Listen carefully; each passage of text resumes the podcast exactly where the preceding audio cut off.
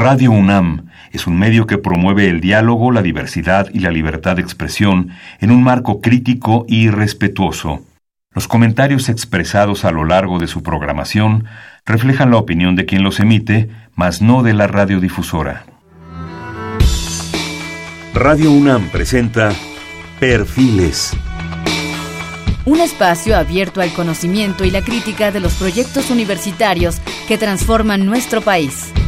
Conduce Hernando Luján. El teléfono está abierto, generalmente ellos llaman, ¿sí? ¿Qué tal? ¿Cómo están? Buenas noches, estamos en Perfiles. Este es un espacio en donde conversar con las mujeres y los hombres que día a día forjan nuestra universidad. En esta ocasión tenemos el gusto de estar con el doctor Ricardo Paredes León, es el investigador del Instituto de Biología de la UNAM. El doctor Paredes eh, tiene un postdoctorado en la colección nacional de ácaros del Instituto de Biología de la Universidad Nacional, otro postdoctorado del Centro de Investigaciones en Biodiversidad y Conservación, Universidad Autónoma del Estado de Morelos, un doctorado en Ciencias del Instituto de Biología de la Universidad Nacional, la maestría en Ciencias, Biologías, especialidad en Sistemática de la Facultad de Ciencias y asimismo la licenciatura de la Facultad de Ciencias. Él es investigador nacional de alto nivel. Su disciplina de especialidad es la taxonomía de ácaros, asociada a vertebrados terrestres, sistemática filogenética y molecular. Ahorita nos va a explicar todo eso. Evolución y curador de colecciones acarológicas. Tiene un sinfín de publicaciones, de citas en sus publicaciones. Sus líneas de investigación, bueno, ya lo comentábamos, son el asunto de los ácaros, eh, que es un es un bicho, ¿verdad? Muy especial, que ahorita nos platicará todas sus características. Ha tenido estancias de, investigación en Ohio State, en el Laboratorio de Biología Molecular y Biodiversidad de la Salud, del Instituto de Biología, eh, profesor y docente a nivel de posgrado y a nivel de licenciatura, y ha formado varias gentes en recursos humanos. Yo quisiera más bien simplificar esto, si me permite Ricardo, para aprovechar el tiempo y trabajar contigo, que nos enseñes un poco todo este proceso. Suena hasta rara la palabra ácaros, ¿verdad? Pero en fin. Pues yo quisiera más bien darte la bienvenida, qué bueno que estás aquí con nosotros, que te, te animaste a venir y enseñarnos un poco de esto que a lo mejor se habla poco, creo yo, más, más poco de lo que debía hablarse, pero que es muy, muy importante, muy fundamental. De repente los ácaros, pues quiénes son los ácaros, ¿verdad? Entonces explícanos quiénes son los ácaros. Muchas gracias por la invitación, por la presentación. Hacemos, hago también extensivo el agradecimiento a la doctora Tila que nos conectó. Y eh, pues sí, efectivamente se habla poco de los ácaros y regularmente se habla cosas malas, ¿no? Regularmente los que llegan a entender que son los ácaros. Sí, sí son como los ácaros que llegan a ser perjudiciales, los que más más conocemos, ¿no? Pero me gustaría empezar precisamente pues definir un poco qué es qué es un ácaro. Y bueno, nosotros los biólogos los clasificamos como arácnidos, o sea, son como parientes de arañas, alacranes y algunos otros grupos y dentro de todos estos, pues los ácaros son los, los más diversos. ¿Esto qué quiere decir? Pues que son los que tienen el mayor, la mayor cantidad de especies ¿no? dentro del grupo de los arácnidos, seguido por las arañas, que serían los más numerosos. Eh, a diferencia de... Eh, los arácnidos se diferencian, por ejemplo, de los insectos en que no tienen antenas, para que nos entendamos un poco más y que tienen un par de patas más, por ejemplo. ¿no? Los insectos tienen tres pares de patas y los arácnidos tienen cuatro pares de patas. O sea, ocho, ocho patas. Ocho patas en total. Entonces es una de las maneras más simples de diferenciar un insecto de, un arácnido. Eh, ya entrando lo que es eh, arácnidos, pues los ácaros eh, se han diversificado bastante del resto de los arácnidos. De manera general, todos los arácnidos son terrestres, y en el grupo de los ácaros encontramos eh, que ha habido invasiones al medio acuático.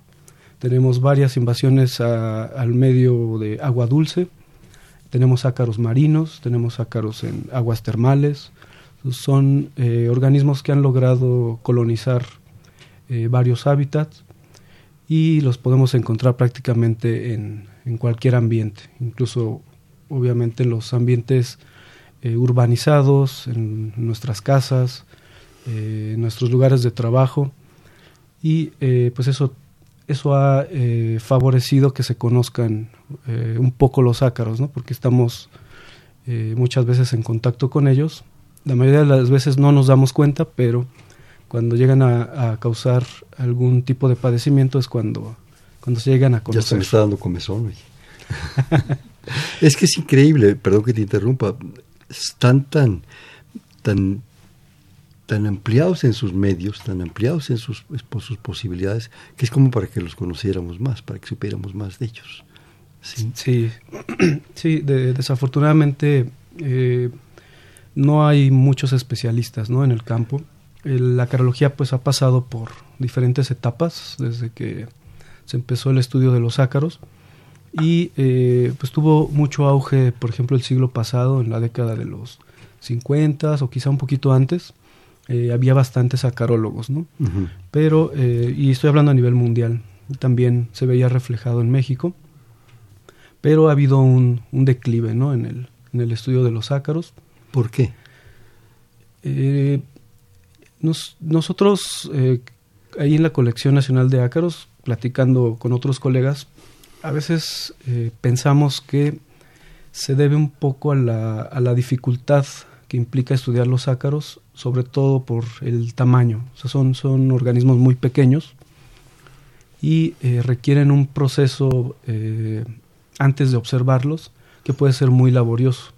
Por ejemplo, tenemos que, además de encontrarlos y colectarlos, pues tenemos que transparentarlos, tenemos que ¿Transparentarlos? Transparentarlos, bueno, aclararlos. Eh, no sé, lo que necesitamos es que se disuelva un poco el contenido de, su alimento, de sus órganos, para poder observarlos al microscopio óptico. Eh, si no, no se puede. Eh, se dificulta mucho la observación de los, de los caracteres, sobre todo, ¿no? Pensando en, identificar especies, si, si, no nos es posible observar muchas de las características, pues podemos quedar este, incompletos ¿no? en la identificación. Y ya que los logramos aclarar un poco, sigue el proceso de montaje entre cubreobjetos y portaobjetos de vidrio. Y a veces es donde, se, donde perdemos muchos estudiantes, ¿no? Como que se desesperan de que se les mueven, se les rompen o incluso se les pierden desde desde el aclarado. Se meten abajo del portaobjetos también. Se, también se sale. no, de los estudiantes me refiero. y eh, nosotros le hemos adjudicado un poco a, eso, ¿no? Eh, por lo que hemos visto con los estudiantes que llegan, que se les complica a veces el, todo el procedimiento para, para estudiarlos.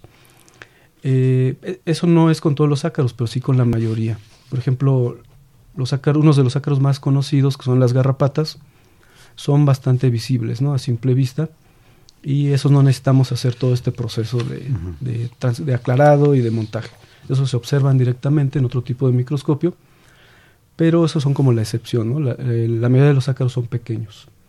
Eh, a eso hemos nosotros adjudicado un poco el, declive del, del, estudio de los ácaros. Según yo entiendo, eh, los ácaros están en todos lados. en nuestra piel, a veces en la grasa de la piel, en nuestro pelo, eh, en las plumas de los pericos y de las aves, en los colchones, de, hasta de los hoteles de paso, ¿verdad? Eh, en las alfombras, eh, en las bebidas, en, aquí hablabas tú en, la información que me hiciste, que me hiciste enviar, en, las plantas, en los doseles de los árboles, desde luego en, arriba de los bichos, de, los, de, de otros animales, ¿no? O sea, están en todos lados. ¿Por qué? Porque esa esa gran capacidad de ser tan cosmopolitas, de poder estar en tantos lados. ¿Por qué? ¿Qué se, han preguntado ustedes al respecto? Sí, se ha especulado mucho al respecto, ¿no? Y la mayoría de las, de las hipótesis o de las ideas giran en torno al tamaño de los ácaros, precisamente. Eh, como les comenté al principio, los, los arácnidos son, son terrestres en general, los ácaros son la excepción, sí hay muchos terrestres, pero también hay acuáticos y los eh, arácnidos son eh, depredadores. Esto quiere decir que para alimentarse necesitan cazar otras presas animales. Y la excepción son los ácaros también. Tenemos ácaros depredadores, pero tenemos muchos hábitos alimenticios también. Entonces, un poco aunado al tamaño, es esta diversificación en hábitos alimenticios también, que ha favorecido eh, precisamente la, la, diversificación de las especies. ¿no? Es una capacidad de adaptación muy grande.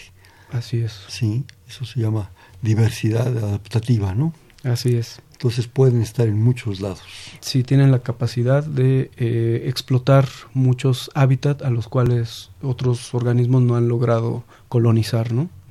Comentabas de la complicación de estudio un poco, hasta donde yo entiendo, en principio por dos razones. Uno, el tamaño, ¿sí? El manejo del, bicho en general, que no es fácil observarlo, hay que tener un cierto proceso, no solo de aumentos en, en microscopios, sino de, ¿cómo decirlo?, deshidratarlo, limpiarlo, hacerlo evidente, este, lo cual genera un problema pues de, de que la gente un poco se va a desesperar para este asunto. ¿Hay alguna otra complicación que tú hayas percibido a lo largo de los años de estudio de todo este bicherío? Pues eh, yo, yo le añadiría, por ejemplo, en mi, en mi experiencia cuando fui estudiante, pues que había poco, poco, pocas materias que se dirigieran como al estudio de los artrópodos. De hecho, eh, había una, ¿no? Sí, había, había una nada más, que en algún momento era eh, obligatoria y después se volvió como optativa. Entonces, pues ya, si no te inscribías, si no alcanzabas cupo, pues ya no veías artrópodos, ¿no? Básicamente. Eh, entonces nos enfrentábamos a eso. Queríamos a lo mejor estudiar insectos o, u otro grupo de artrópodos, pero eh, no había, no se ofrecían materias. Por eso es lo que yo veía en mi época de estudiante, ¿no? Ha cambiado un poco, sí. Actualmente eh, hemos estado impartiendo la, la, materia optativa de acarología y, y va... ¿Con, ¿Con, éxito? Eh, sí, hay, hay semestres que tenemos pues una buena cantidad de, de alumnos, ya que previamente pues este incluso había ocasiones en las que se cerraba el grupo porque no había suficiente cupo, ¿no? Uh -huh. Entonces en los últimos semestres sí hemos tenido un poco más de éxito en ese sentido y hemos llegado a tener hasta 15 alumnos, por ejemplo, ¿no? en, un, uh -huh. en un semestre. Y eh, eso nos parece mucho, ¿no? Nosotros que, que, conocemos la carología. Les toca como un millón de ácaros a cada uno. Sí, fácil. sí, sí, sí. Sí, porque hay este, estimaciones de la diversidad. ¿Cuántos calculan ustedes? ¿Cuántas especies? Bueno, eh, los últimos conteos que se han hecho de, de, lo que, digamos, tiene algún nombre científico, se calculan como 55 mil especies en todo el mundo. De ácaros. De ácaros. Pero las estimaciones nos dicen que puede haber o el doble, esto sería como 110 mil especies. En el mundo. En el mundo, pero incluso hay estimaciones que nos dicen que hasta un millón de especies, casi tan diversos como los insectos. Y entonces es una cifra bastante alta, ¿no? Ahorita que mencionas esta cantidad y este dato, Ricardo, eh, dices eh, una materia tan importante para este estudio de los artrópodas, ¿sí? O artrópodos, los vicios de repente se conservan, ¿no? Este, una materia optativa, pero ya en, en términos así un poco laterales, el, el, el, término artrópodo estás hablando prácticamente de los insectos, de todo ese mundo de arañas, ácaros, todo eso. Estás hablando de cuántos miles, cuántos millones de bichos. De insectos, por ejemplo, sí. más de un millón de especies. Más de un millón de especies, uh -huh. la cual en un momento dado requiere pues un estudio intensivo porque además desaparecen más de los que acabas por describir. Desgraciadamente hemos sí. llegado a un punto en este, en este mundo que estamos así.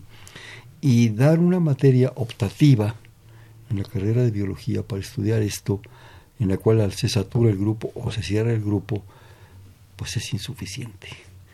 Y esto nos lleva a un problema de conciencia, creo yo, sin afán de criticar a nadie, o sí criticando, de la importancia de estos grupos biológicos y la necesidad de estudiarlos intensivamente. Pero ahora sí que si no los das a conocer y no facilitas las cosas, pues cómo. Y eso nos lleva a un punto de responsabilidad. México tiene una responsabilidad con su biodiversidad y con la biodiversidad del mundo muy grande. Sí, así es. México es considerado uno de los cinco países megadiversos ¿no? en, el, en el planeta y es privilegiado ¿no? en, en muchos grupos, eh, por ejemplo, de vertebrados, pero también de, de, invertebrados, y muchos de esos grupos están asociados los ácaros con ellos. Entonces de ahí también las estimaciones van un poco ligadas a eso. Por ejemplo, muchos ácaros están asociados a insectos, no necesariamente como parásitos, pero pueden, simbiontes. pueden establecer algún otro tipo de, relación, incluso eh, foresia, que esto quiere decir que utilizan un insecto para trasladarse de un sitio a otro. O sea, van como en el camión. Como en el camión y eh, no le causa ningún daño al insecto, ¿no? Solo, solo lo utiliza como medio de transporte y eh, entonces las estimaciones eh, hacen uso un poco de esas interacciones precisamente. Si tenemos un millón de especies de insectos, por decir una cifra, y a veces tenemos por lo menos una especie de ácaro en los insectos, pues de ahí salen las cifras, ¿no? De las estimaciones de lo que, de lo que probablemente existe y que efectivamente eh, estamos perdiendo, ¿no? Hay muchas amenazas a la, a la biodiversidad en general y entre ellas se llevan a los ácaros. ¿Hay algún medio más favorable, digamos el calor, la humedad, la sequía? ¿Qué has detectado tú y tus compañeros? Es variable dependiendo los, los grupos, pero en nuestra experiencia en los ácaros parásitos de fauna silvestre, sí hemos visto que eh, puede haber un declive en algunos grupos cuando se llega a deforestar algún tipo de selva eh, esto va a incrementar la temperatura en, estos sitios, ¿no? En donde se, talan los árboles y que se, mete ganado, por ejemplo. Y eh, hemos notado ahí que disminuyen las poblaciones de ácaros. Pero se mete la garrapata.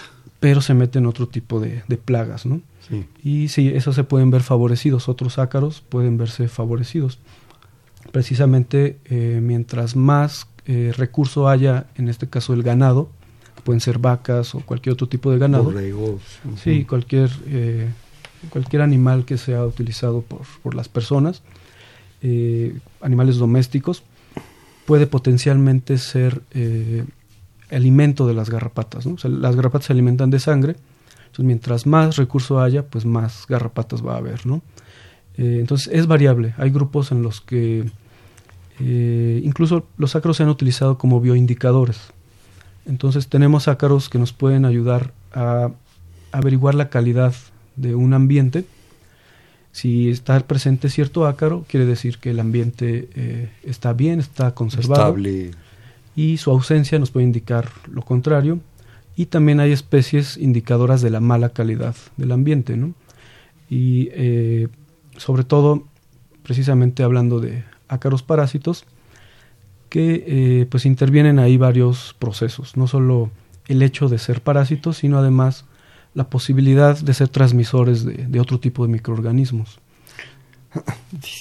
Entonces, eh, pues ahí tenemos también eh, un efecto ¿no? de, esta, de las modificaciones al ambiente, todas estas amenazas a la biodiversidad, en algunos casos pueden favorecer eh, el crecimiento de algunas poblaciones, sobre todo las que llegan a ser dañinas, y en otros casos llegan a afectar negativamente a otros ácaros que participan, por ejemplo, en el reciclaje de nutrientes en el suelo o que degradan la materia orgánica en descomposición y entonces ya estamos perdiendo esos procesos biológicos.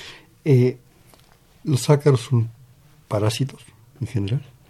Mm, se estima que un 50% de las especies son, son parásitas. ¿Y a su vez están parasitados?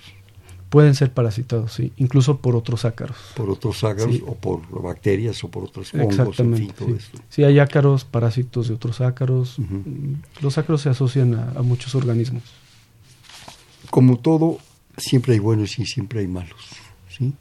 Desde el llanero solitario nos enseñaron que el, el bueno y, los demás eran los malos. en los ácaros, ¿hay buenos y hay malos? Considerándolos, obviamente, desde un punto de vista totalmente antropocéntrico. Claro. ¿Sí? ¿Cuáles y cómo y por qué? Sí, una manera de abordar el estudio de los ácaros es precisamente viéndolos desde este punto de vista, ¿no? de la importancia para las personas. Y tenemos muchos ácaros benéficos. Tenemos, eh, ya, ya, les mencioné algunos, que, participan activamente en el reciclaje de nutrientes en el suelo y eh, se reincorporan los nutrientes al ser descomponedores, al alimentarse de, de, la, de, la, materia vegetal en descomposición o incluso de, eh, de heces, ¿no? Se, pueden alimentar y degradan toda esa materia. Nos ayudan degradando materia orgánica y integrándola pues, a los procesos naturales. sí, exactamente. Y tenemos otros ácaros, como les mencioné, los bioindicadores de la calidad del agua, de la calidad de, algún ecosistema. Tenemos eh, precisamente en el ámbito o en el área antropogénica, pues los agroecosistemas, ¿no? que son estos eh, serie de cultivos que eh, tenemos ácaros que nos pueden indicar la buena calidad del suelo como para eh, cultivar algún tipo de, vegetal, ¿no? Entonces también nos indican en ese sentido. Tenemos ácaros que son de importancia, eh, por ejemplo, para esclarecer algunos, o no, a lo mejor no esclarecer necesariamente, pero que están involucrados en algún tipo de evento criminal, por ejemplo, ¿no?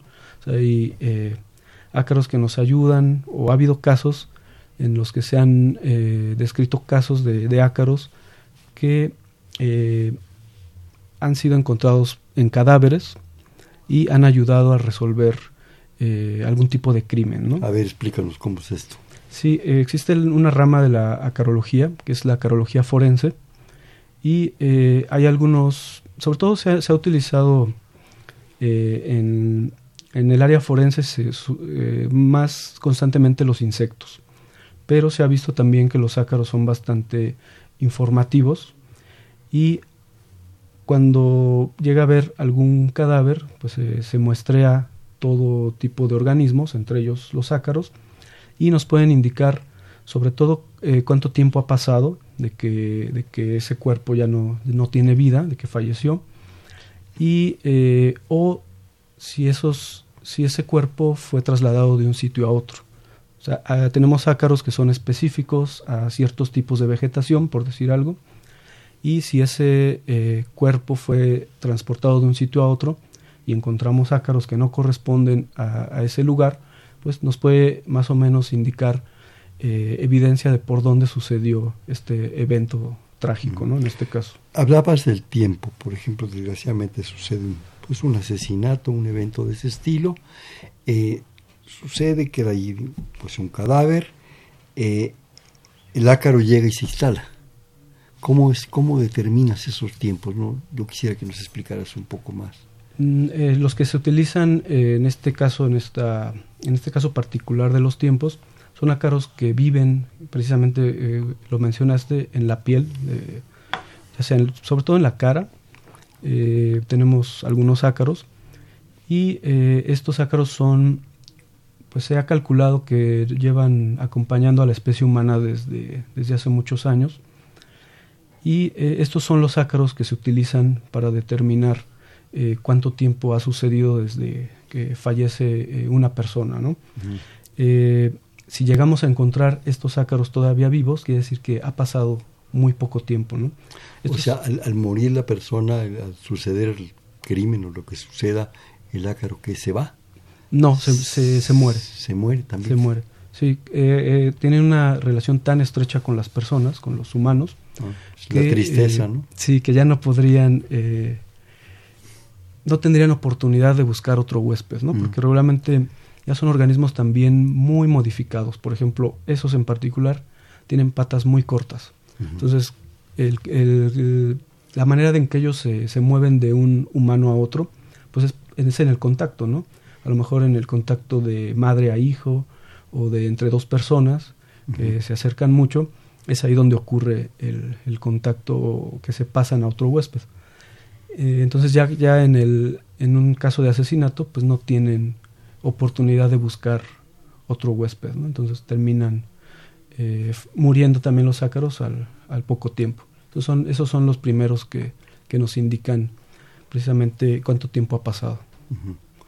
Eh, en un momento dado que, que, que, tienes estos ácaros, digamos, nos estás hablando de algo benéfico que nos permite tener conocimiento pues de eventos tan desafortunados como este u otros.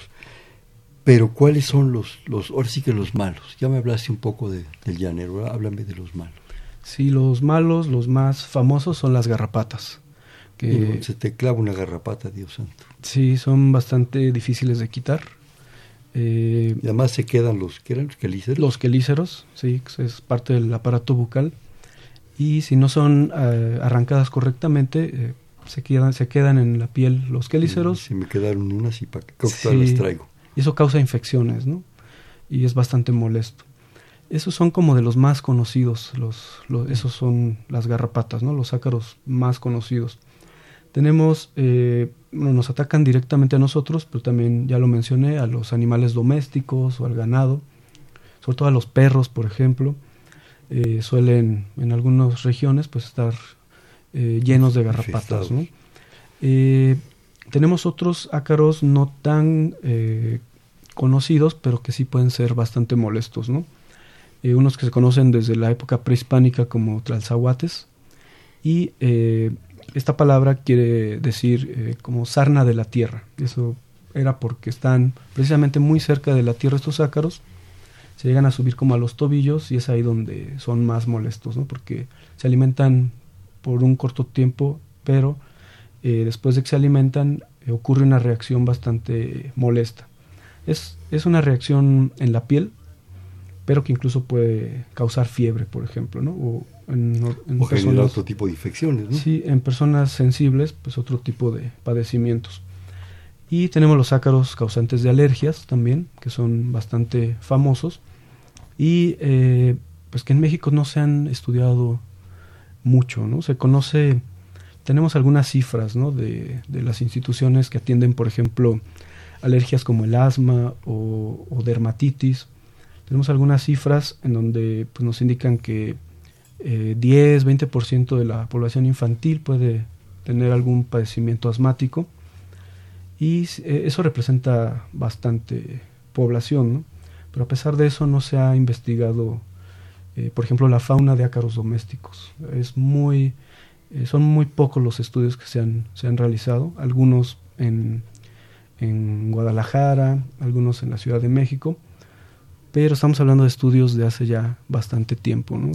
Sí, yo, creo que en un momento eh, asignamos mucho de las alergias a las fresas, a los camarones, al polvo, al polen, sin considerar esto que tú estás diciendo, ¿no? Sí. Que los ácaros pues son un factor importante y determinante, ¿no?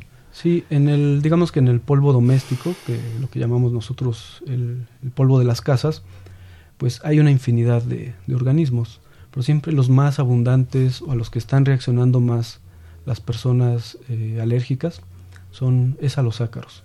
En el polvo tenemos desde otro tipo de organismos, tanto artrópodos como también podemos tener hongos, podemos tener este, los hongos completos o fragmentos de hongos, esporas, polen, pero siempre los ácaros son los que a los que reacciona más, más la gente.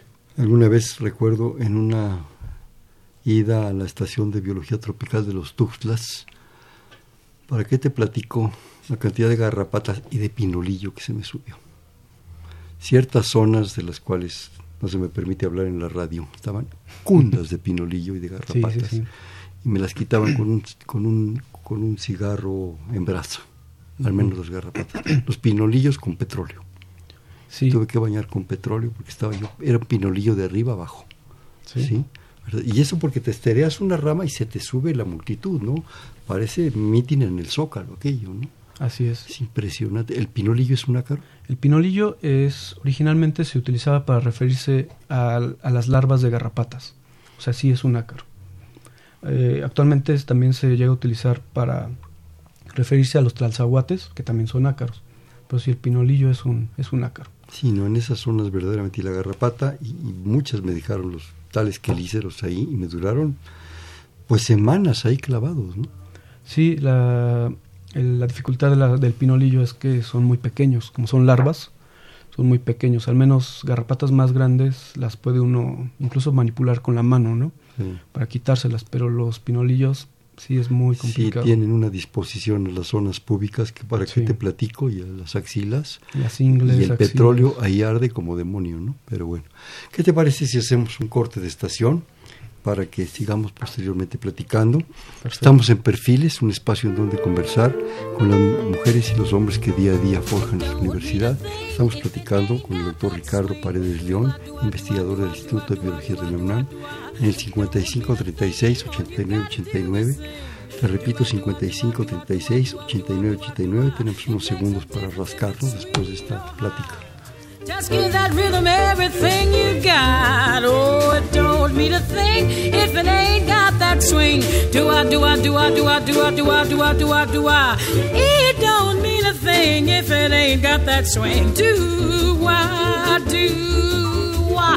Don't mean a thing. All you gotta do is sing. Do? It makes a difference if it's sweet or hot.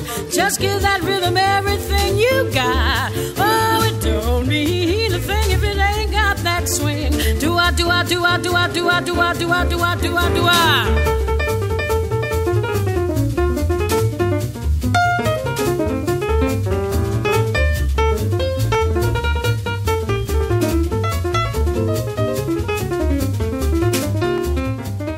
Buenas noches, estamos en Perfiles, un espacio en donde conversar con las mujeres y los hombres que día a día forjan nuestra universidad. Les comentamos que estamos en el 55 36 89 89.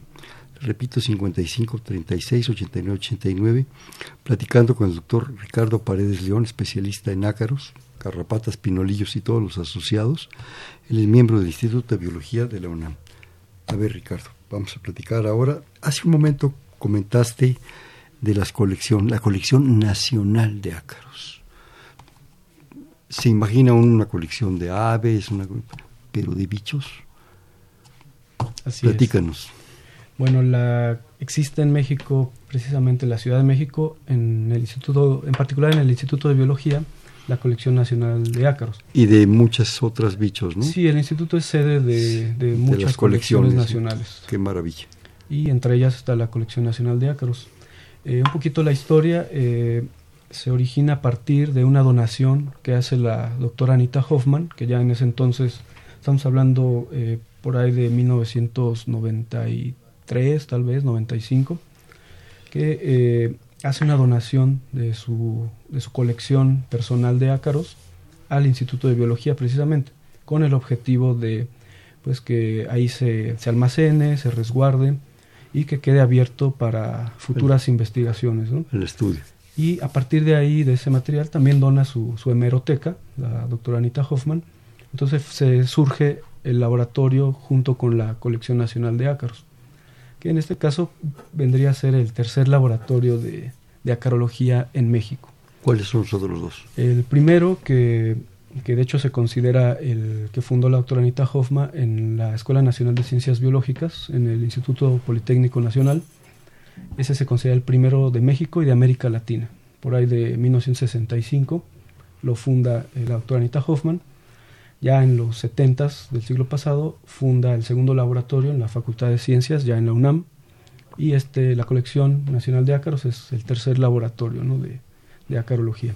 Entonces aquí tenemos eh, albergado todo ese material que pertenecía en algún momento a la doctora Hoffman y, también obviamente con personajes con los que ella llegó a, realizar eh, recolectas de campo o prácticas, etcétera, ¿no?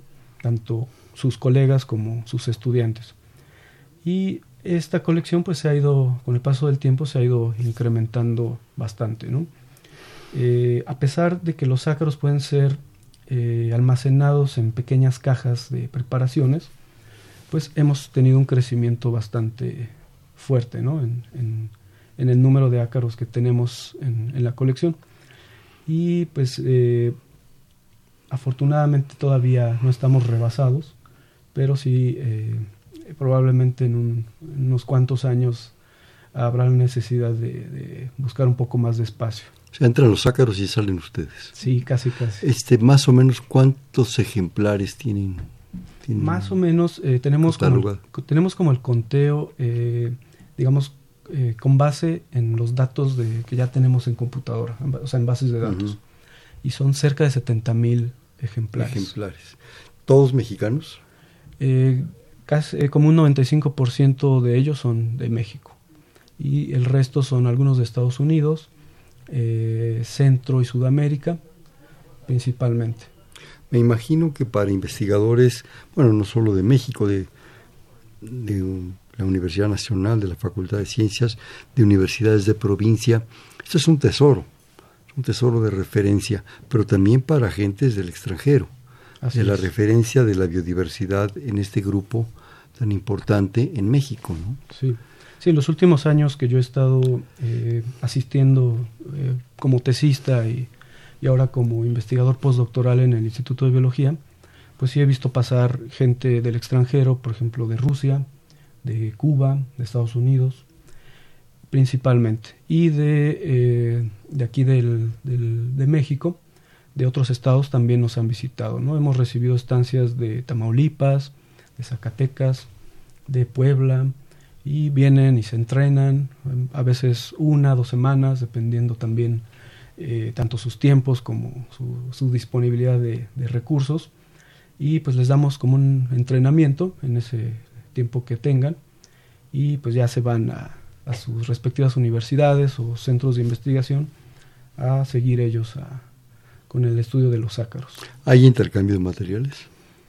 Eh, hay intercambio de materiales, hay sobre todo, hay préstamos, ¿no? Uh -huh. Tenemos un, más o menos un, una comunicación con muchas colecciones, pero esto es variable, hay, eh, depende mucho de los estudios que estén realizando los interesados. Entonces cuando escriben, ¿no? Oigan, necesitamos estos ejemplares que aquí dice en la publicación que están depositados ahí. Entonces eh, son como peticiones muy específicas las que eh, el, el, intercambio que llegamos a tener a manera de préstamo o a veces sí a manera de, de donación, ¿no? Si, si recibimos donación. a veces muestras de, de, otros lugares o a veces este, intercambiamos muestras, ¿no? Dependiendo también eh, de qué especies se traten. Porque tenemos especies muy con poblaciones muy abundantes y otros también ácaros muy raros. ¿no? Muy raros. ¿Se han estado describiendo últimamente ácaros aquí en México? Sí, ustedes, el grupo de ustedes, de todos Sí, digamos que eh, en el campo de la acarología es una tarea muy común estar encontrando especies nuevas, especies no descritas, eh, al grado de que no nos damos abasto ¿no? para ponerles un nombre científico, eh, describirlas y mandarlas a, a las revistas. Hacemos lo que podemos, pero estamos rebasados, sobre todo por la diversidad ¿no? de, de, ácaros. Te voy a hacer una pregunta que a lo mejor parece absurda o hasta obvia, no, no sé cómo decirlo. Eh, ¿Por qué estudiar los ácaros? Sí, parece increíble, ¿no? O sea, bueno, estoy de acuerdo que hay que describirlos, que hay que conocer la biodiversidad, la taxonomía es fundamental en biología, la sistemática, todo lo que tú me quieras decir, ¿sí? Pero obtenemos algo adicional, por decirte algo. De alguno de los grupos, de alguna de las especies, obtenemos algún tipo de, de droga farmacéutica para algo, en fin, independientemente del proceso evol evolutivo, biológico, que es fundamental para entender los procesos de la vida, de la evolución, de la ecología, de todo lo que tú me puedes decir y que todos te las acepto. Hay algo, por ejemplo, como lo hay en las bacterias, tú lo sabes como biólogo, como doctor en biología, sí. que de repente de ciertas bacterias obtienes, no sé, sustancias que pueden ser fundamentales en la farmacología. En los ácaros se ha dado eso, se ha encontrado eso. Sí, sí hay, sí hay, casos. Por ejemplo. Eh, por ejemplo, ahorita lo que me viene a la mente, en, ahora sí que también un poco en mi área de estudio, es, bueno, empezando por los ácaros del polvo. Muchos de los de las esto que se conoce como vacunas o inmunoterapia para las personas alérgicas, eh, no es otra cosa más que los extractos propios de los ácaros. O sea, son los alergenos que producen los ácaros, se van suministrando a las personas eh, cada vez en pequeñas dosis y se va incrementando la dosis. O sea, a ver, perdón, perdón. Tomas ácaros del polvo, obtienes estos alergenos sí. y los, los inoculas. Sí, se los vas aplicando lo, en la piel. O sea, no es tanto entonces el polvo como tal, no, es el bicho que vive el en el polvo. Sí. sí, porque entonces es un prejuicio que tenemos, ¿no? Sí, si nos vamos, digamos, a, a todavía un poco más fino, no es todo el ejemplar, ¿no? Son, las, eh, son los desechos fecales de los ácaros los que disparan las reacciones alérgicas. Mm. Estos desechos pues son más volátiles, andan más fácil en el ambiente y al entrar a, en contacto con, con la mucosa de, de estas personas alérgicas, es cuando se dispara la reacción alérgica. O sea, ni siquiera es todo el, el ejemplar completo. ¿Qué proceso se da en el animal, en el bichito? A ver, déjame aclarar mis pensamientos.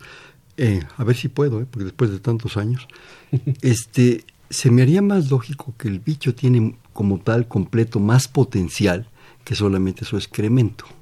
¿Por qué? ¿Qué pasa y qué proceso se da en ese proceso digestivo? ¿Sí? Que el excremento ¿sí? nos hace más daño que el bicho completo. Precisamente sí, es, eh, son enzimas digestivas. Eh, la- los ácaros, la mayoría de ellos defecan eh, unos que les llamamos pellets, que son pequeñas bolitas, pero estas son encapsuladas en una sección terminal del intestino con una membrana que es de, de origen cuticular, así también como, como su propia cutícula del cuerpo, ¿no? Cutícula es la, la cáscara, La digamos. cáscara, sí.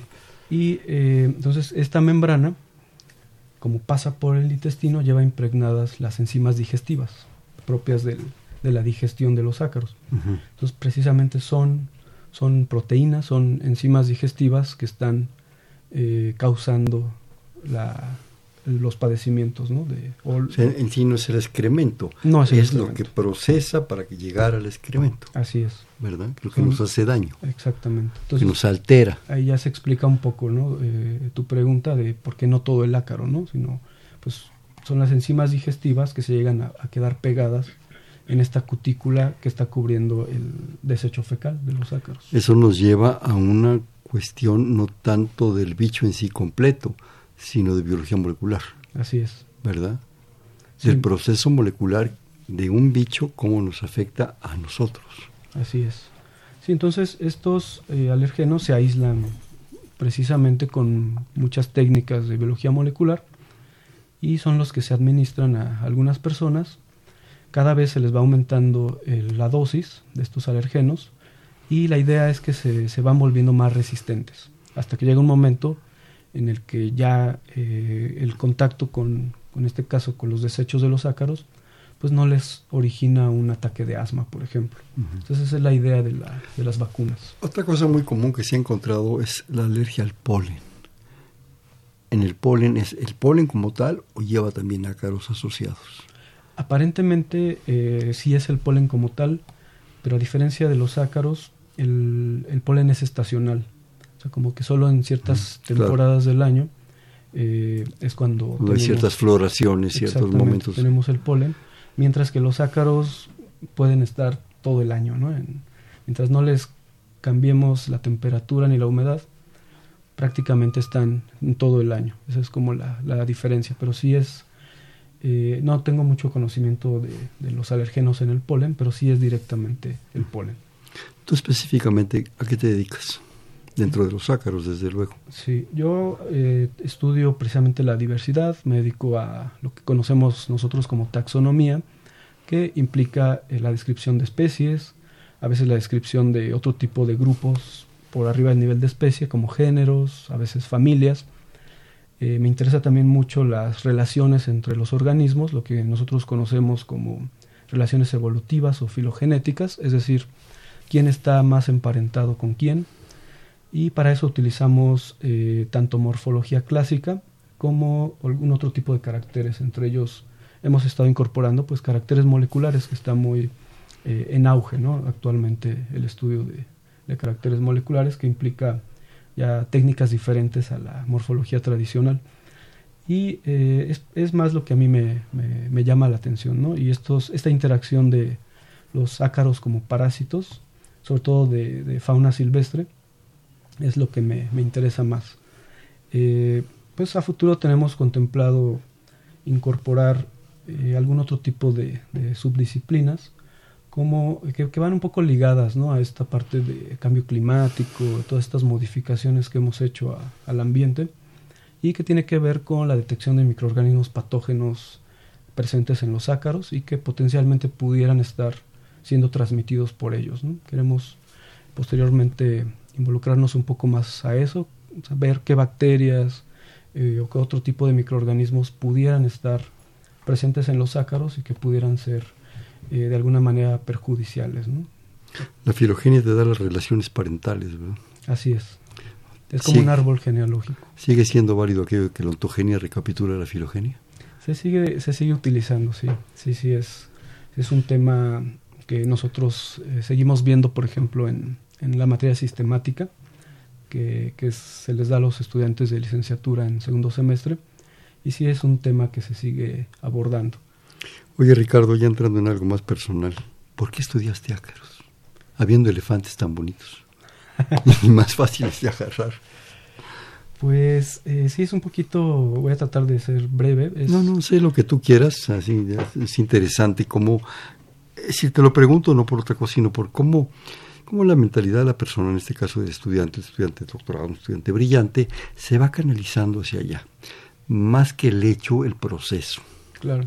Yo sabía que quería estudiar artrópodos, eso sí como que lo tenía claro, y, y de hecho yo, yo quería estudiar insectos, y me interesaba también estas cuestiones de diversidad de insectos. Eh, cuando, cuando, estoy en la facultad a medio semestre, el plan de estudios nos, eh, nos indica que debemos de escoger lo que ahora llamamos talleres, que antes eran biologías de campo. Y la finalidad de los talleres es cursarla los últimos cuatro semestres y con el objetivo de que en el cuarto semestre tengas tu tesis terminada. Ese es el objetivo de los talleres. Del cuarto taller. Del cuarto taller pero lo tomas desde el quinto semestre y terminas en el octavo. Entonces yo se ofertan diferentes talleres en la facultad, pero me encontré con que cuando a mí me tocó entrar en quinto semestre, la mayoría de los talleres eran con cuestiones de biología molecular, de enfermedades, eh, estudiar la diabetes, estudiar el VIH, y que eran eh, disciplinas que a mí no, pues no me llamaban la atención en ese momento. Entonces no aparecía ningún taller que trabajar artrópodos. Había por ahí uno sobre microartrópodos del suelo, pero no me llamó mucho la atención. Entonces decidí esperarme un semestre para ver si aparecía un taller, ¿no? Eh, me espero y al siguiente semestre tampoco hay algún taller sobre insectos, pero aparece un taller eh, donde era liderado por la doctora Anita Hoffman, que se llamaba Ácaros y arácnidos, sus biorelaciones e importancia como bioindicadores. Entonces fui y consulté de qué se iba a tratar y me convencí y me inscribí. Y al inscribirme eh, yo estaba interesado en, arañas. yo dije, pues voy a trabajar arañas. Y en el curso de estos cuatro semestres, pues mucho de mi, de mi orientación fue precisamente dirigida por la doctora Tila, que era una de las profesoras del taller. Alumna de, Ana Hoffman. Ah, sí, fue su alumna y eh, ella fue la que pues realmente me fue como orillando al estudio de los ácaros. En esa generación entramos seis estudiantes y cuatro de ellos se fueron a estudiar ácaros acuáticos y otro quería estudiar tarántulas y yo me quedé trabajando ácaros terrestres. Entonces más o menos sí fue muy dirigido eh, o la influencia de la doctora Tila en un principio. Qué, qué, privilegio haber trabajado y haber conocido a la doctora Hoffman y desde luego a Tila María, sí, que son gentes extraordinarias, investigadoras extraordinarias, que han aportado tanto, ¿no? Así es. Sí, han aportado tanto, son esas gentes que desgraciadamente a veces no conocemos y que deberíamos de promover, conocer más, darle a la gente, sobre todo a los jóvenes, a conocer su valía, ¿no? Así es. Su valía porque, bueno, yo todavía tuve el privilegio de conocer coquetuyano a, a la maestra Leonila, sí, que era extraordinaria, dura la maestra, pero lindísima gente. Ya una vez que salías de clase era sensacional la mujer aquella, ya grande. Y yo creo que tenemos la obligación de, de reconocer a esas gentes. Así es. De hacerles, no sé, no, no, no me gusta el asunto de los homenajes, pero simplemente que la gente las conozca, ¿no? Porque realmente entregan su vida a estas cosas y hacen, generan un beneficio impresionante, ¿no? Sí, sí, son personajes que, bueno, uno podría platicar con ellos todo el tiempo de ácaros, pero... Y de muchas otras cosas. Tiene uno también la oportunidad de platicar de, de cosas fuera de la biología y son sumamente interesantes, ¿no? Sí, además su experiencia, su visión, no solo de un grupo específico de arácnidos o de ácaros o de insectos o de artrópodos o de en fin, de lo que sea, sino su percepción de eso como un impacto. Yo creo, y ahí me gustaría tus opiniones, la biología no es, como lo comentábamos hace rato, puntual. es hay que ver el bichito y contarle las patas para ver si es araña o no es araña. Son procesos muy grandes, son procesos de vida, de, intensidad en el tiempo de las relaciones de los organismos vivos, ¿no? ¿Cómo percibes tú eso? ¿Cómo se lo enseñas a tus alumnos? ¿Se los das?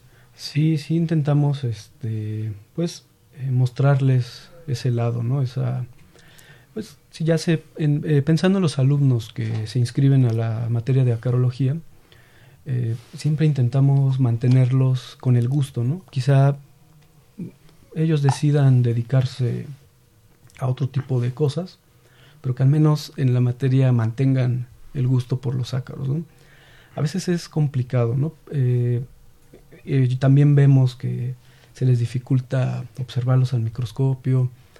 Eh, entonces nosotros tratamos de, pues, involucrar eh, los medios que tenemos a nuestro alcance precisamente para que mantengan viva esa pues ese interés ¿no? por los ácaros. Entonces hacemos uso de algunas lecturas de divulgación, hacemos uso de medios electrónicos, videos que, que afortunadamente contamos en la actualidad pues con el internet que nos ha facilitado el que aparezcan videos en YouTube, por ejemplo, ¿no? Videos de, ácaros que eh, con una resolución muy buena, ¿no?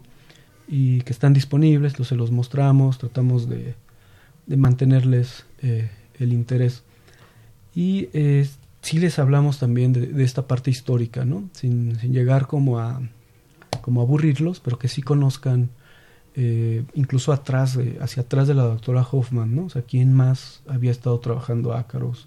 O estos nombres con los que se conocían los ácaros en, en épocas prehispánicas, ¿no? Como el tlalzahuate, la turicata en Michoacán, que se utiliza para, para una garrapata. Eh, tratamos de explicarles que, existía todo un conocimiento previo a la taxonomía como la conocemos ahora, ¿no? Eh, las aportaciones que hubo de, personajes extranjeros, refugiados eh, de otras nacionalidades, que encontraron aquí en México la manera de, desarrollarse en sus disciplinas. Entonces les platicamos un poco también esa parte histórica, ¿no? Y, nos, y aterrizamos en la actualidad, ¿no? Al final no solo somos la UNAM los que hacemos acarología, también les platicamos pues están estas personas en la Universidad Autónoma de Quintana Roo y hacen esto, o están eh, estas personas se fueron de la facultad y se fueron al campus Curiquilla, eh, o estas personas en Nuevo León. Entonces tratamos también de abrirles todavía más el panorama para que vean que no solo lo que nosotros hacemos es lo que, lo que existe, ¿no? Y si los incentivamos, ya, ya alumnos que al final se deciden por hacer una carrera en, eh, en acarología, pues intentamos incentivarlos a que conozcan eh, otros laboratorios fuera de México, ¿no? Tratamos de que eh, interactúen, que vayan a cursos y, algunos lo, lo, hacen. Desgraciadamente nos quedan escasos tres minutos. Nada más una pregunta desgraciadamente rápida, espero que la respuesta, me encantaría que fuera toda una hora. ¿Existe suficiente eh, recurso para el apoyo de la investigación en tu campo específico? Qué pues, pregunta, ¿verdad? Sí, sí, es una pregunta eh, difícil. Nunca es suficiente, ¿verdad? No, no, porque regularmente nuestros proyectos, la mayoría de ellos, si no involucran trabajo de campo, que, puede ser costoso, trasladarse de un sitio a otro, pagar hospedaje, etcétera, todo todos los viáticos que implica, a veces nos metemos al laboratorio, por ejemplo, de biología molecular, que puede ser todavía más costoso, ¿no? Entonces, eh, pues la colección cuenta con un, eh, recurso operativo, pero eh, no ha sido suficiente, ¿no? Estamos un poco rebasados en ese sentido. Si hacen falta más recursos, podríamos hacer eh, muchas más cosas, podríamos recibir más alumnos también porque los recursos nos limitan, ¿no? Si no, eh, al menos yo soy de la idea de que si no puedo proporcionarle los recursos para que el alumno salga a campo si es que su proyecto lo, lo necesita, pues yo no lo recibiría, ¿no? O sea, si yo no tengo el recurso, no dejaría que él lo gaste, por ejemplo, ¿no? Entonces, eh, o sea, que él lo ponga de su bolsa. Yo, no, yo no haría eso. Entonces, eh, sí estamos limitados, así no tenemos el recurso para poder llevar a cabo estas investigaciones, pues no podemos recibir alumnos, entonces avanzamos un poco más lento, ¿no? Porque los alumnos siempre va uno repartiendo objetivos de un proyecto más grande, ¿no? Claro. Y, y si no contamos con los estudiantes, pues avanzamos más lento. Sí, y además el estudiante desgraciadamente también tiene que ver y tiene todo el derecho, como lo tuvimos todos, de ver un futuro, ¿no? Si bueno, me voy a dedicar a esto, pero ¿y de qué voy a comer? Por supuesto. ¿De qué voy a mantener a la familia o mantenerme yo solo? ¿sí? O sea, es el derecho a, a procesar información vital para el país, sí, pero también el derecho a tener la posibilidad de sobrevivir dignamente. ¿no? Así es, y hacer lo que les gusta realmente. Claro, sí, es un problema ahí de, pues, de vocaciones, ¿no? Porque pues, a lo mejor en otro caso con eh, oficios tan dignos como una taquería, pues ganas más, pero no Claro. eres feliz, ¿no? Sí, claro. Pero eso sí que es sabroso, ¿no? Sí. Oye, mira, existe aquí una tradición en el programa de jugar un bote pronto. Yo te voy a decir una palabra y tú me dices inmediatamente la que se te ocurre. ¿Sí? De acuerdo. Investigación, Vida, biología, pasión, recursos humanos, motor, biodiversidad, capital, ácaros,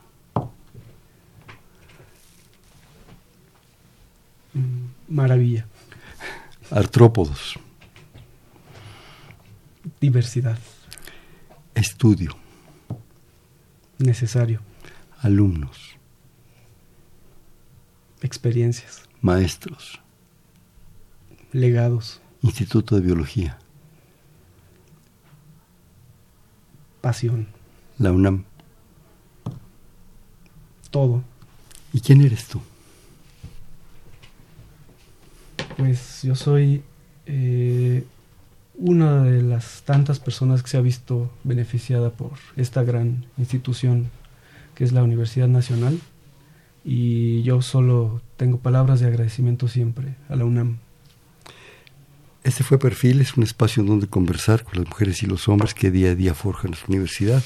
Estuvo con nosotros del Instituto de Biología el doctor Ricardo Paredes León. Ricardo, muchísimas gracias por tu aportación. Muchas gracias por la invitación. En la coordinación, la doctora Silvia Torres, en la producción, María del Carmen Sumaya Cruz, en los controles, Humberto Sánchez Castrejón, en la conducción, Hernando Luján. Perfiles, un espacio en donde conversar con las mujeres y los hombres que día a día forjan nuestra universidad. Gracias. Buenas noches. Perfiles, un programa de Radio UNAM.